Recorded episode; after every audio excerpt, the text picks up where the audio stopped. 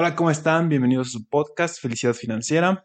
Ando aquí estrenando audífonos, me los regalaron, pero creo que eh, esto es algo importante porque quiero decirles que también inviertan en su negocio. Que si tienen las esperanzas de hacer crecer un negocio, inviertan en él, reinviertan a cada rato. Audífonos, micrófono, mejor cámara, luces, etcétera, lo que ustedes quieran, a lo que se enfoque su negocio, en eso reinviertan el dinero. A lo mejor al principio no es tan fácil reinvertirle, pero cuando conforme va pasando el tiempo, esto te va ayudando a verte mejor, a que tu negocio se vea mejor, que sea más profesional y esto se traducirá en más ventas y más utilidades para ti no te preocupes. Creo que es algo que a todos nos pasa.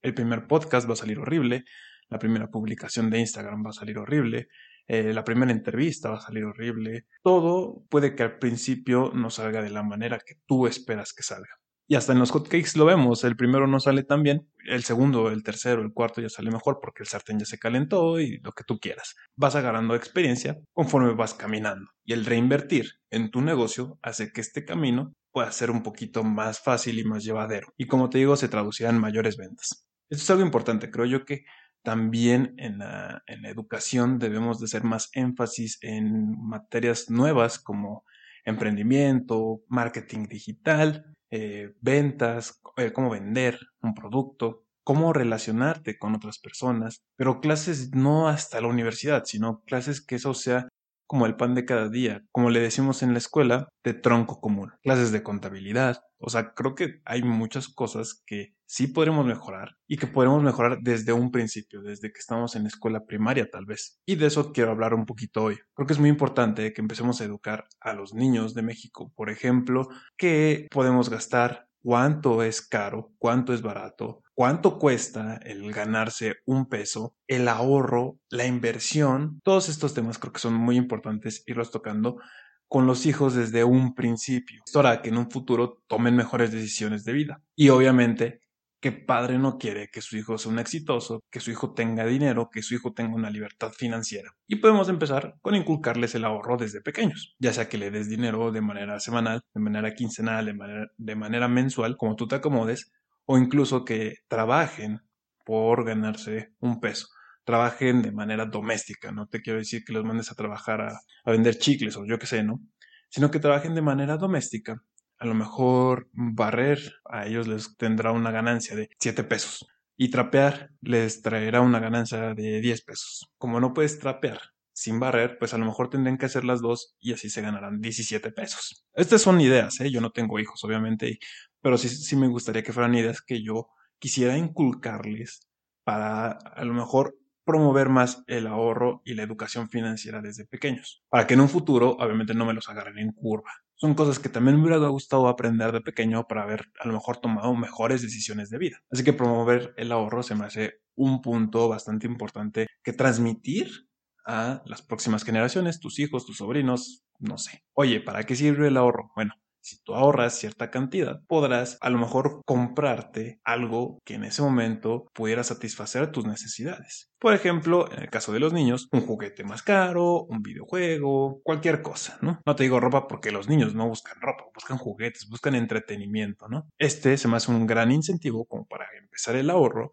en familia y que en un futuro tengan esta educación financiera que tanto se necesita hoy en día, que vimos o vemos todavía en personas que a lo mejor perdieron su trabajo, en personas que no tenían un fondo de emergencias y obviamente cómo lo vamos a tener si nunca supimos que debíamos tenerlo. Por eso es importante o importantísimo el que promovamos el ahorro en familia. Y no solo tus hijos, sino promoverlo con tu pareja, con tus hermanos, con tus padres, con tus tíos, primos, con quien tú quieras. Promueve el ahorro. El chiste de esto es promover que las finanzas de nosotros no sean tan débiles, poder hacer frente a gastos que de repente, pues a lo mejor pudieran descontrolar nuestras finanzas. Ya hablamos del ahorro, yo creo que también algo muy importante que transmitir a las demás personas es la inversión. Imagínate platicarle a tu hijo qué es la inversión o a tus hijos. La inversión es, tienes los 17 pesos por barrer y trapear que te costaron trabajo, ¿ok? Inviértelos y a lo mejor en unos días, en unos meses, en unos años, podrás tener en vez de 17, 20 pesos. Pero tú ya no, tuviste que trabajar, ya no tuviste que hacer nada. Es una manera de ganar dinero sin esfuerzo. Obviamente hay que invertir inteligentemente. Y para hacer esto, tú necesitas preparar. No puedes recomendar algo que tú no sabes que funciona. Oye, pero pues los niños no pueden invertir.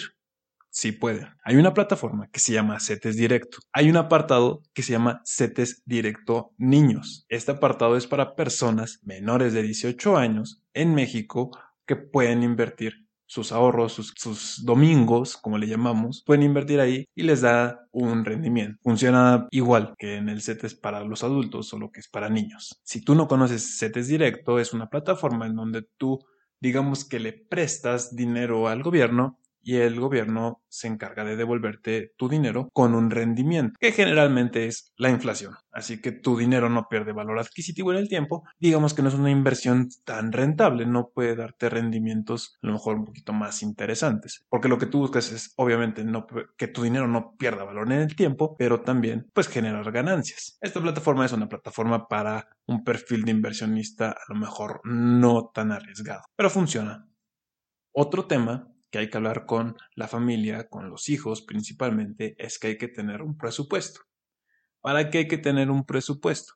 Para saber cuánto dinero ingresa a la casa, cuánto dinero sale de la casa, cuánto dinero disponemos para otro tipo de gastos que no son los gastos fijos que tenemos mes a mes. Yo te propongo un presupuesto mensual, pero podemos empezar con un presupuesto a lo mejor semanal. ¿Para qué nos va a servir esto? Para organizarnos mejor, Sabemos que ingresan a lo mejor, no sé, 10 mil pesos a la casa. Y sabemos que tenemos gastos fijos por 5 mil. Entre renta, entre agua, entre luz, entre todo lo que tú quieras poner como gasto fijo, entonces nos quedan otros 5 mil. Estos 5 mil se acaban en gastos variables.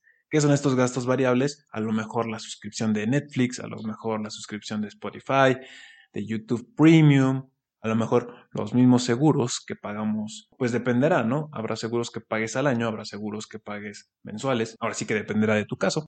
El chiste es organizar un presupuesto para organizar tus finanzas. Te digo, a lo mejor empezamos con un presupuesto semanal. ¿Qué gastos tenemos que hacer esta semana? ¿Cuántos ingresos tenemos? ok, esta semana toca pagar eh, a lo mejor el gimnasio, a lo mejor es ya un gasto fijo que tenemos y a lo mejor toca pagar la renta. Y esta semana es quincena. Así que a lo mejor esta semana podremos salir sin ningún inconveniente con la quincena y pagando los gastos que tenemos. Pero ¿qué crees? La próxima semana tienes que pagar el seguro del coche. Ahí empieza lo complicado y ahí empieza la organización de saber cuánto vamos a gastar porque la próxima semana no recibimos quincena. Esta semana sí. Hay que ver cómo nos organizamos para que podamos hacer frente a los gastos que vienen sin descuidar, ojo aquí, sin descuidar, alimentar, por así llamarlo, nuestro fondo de emergencias. Pero ahorita llegamos a eso. Así que organízate bien para pagar tus gastos haciendo un presupuesto. Te digo, podemos empezar semanal, pero preferentemente hazlo mensual. Organízate. No, no te digo que más allá de mensual porque no, no tenemos la vida comprada, no tenemos nuestro trabajo comprado, nuestro trabajo asegurado. Así que hay que irnos organizando por lo menos mensualmente para saber cómo hacerle y que no nos agarren en curva nuestros propios gastos te decía que no olvidaras alimentar tu fondo de emergencias. Tu fondo de emergencias debe de estar ahí. Siempre debes de tener un fondo de emergencias porque nunca sabes cuándo lo puedes llegar a necesitar. En otro capítulo les dije que expertos recomiendan que por lo menos en tres meses de tus ingresos o los ingresos familiares. Con el mismo ejemplo, pongamos que los ingresos familiares son de 10 mil pesos. Así que estos 10 mil pesos multiplícalos por tres meses. Nos da un total de 30 mil pesos. Intenta que en tu presupuesto una parte de estos ingresos que tengas se vaya a tu fondo de emergencias. Yo por lo menos te digo que tu fondo de emergencias, así mínimo, mínimo, así lo más básico que puedes tener de fondo de emergencias, sea tu deducible de la póliza de gastos médicos. Una enfermedad no sabes cuándo puede llegar, no sabes si vas a tener el dinero suficiente Así que te recomiendo que por lo menos, por lo menos así ya lo mínimo, sea tu deducible de la póliza de gastos médicos. Con estos tres conceptos o cuatro básicos que te estoy compartiendo, por favor, analízalo con tu familia, compártelo con tus hijos si es que tienes, y si no, son muy buenos los cuatro conceptos como para alguien soltero, el ahorro, la inversión, el presupuesto y el fondo de emergencias. No lo dejes para mañana, empieza hoy, empieza hoy a hacer un presupuesto por lo menos de qué son tus gastos para esta semana. Así que espero que algo de lo que haya dicho hoy sea de utilidad para tu vida. No olvides seguirme en mis redes sociales y nos vemos en el próximo capítulo.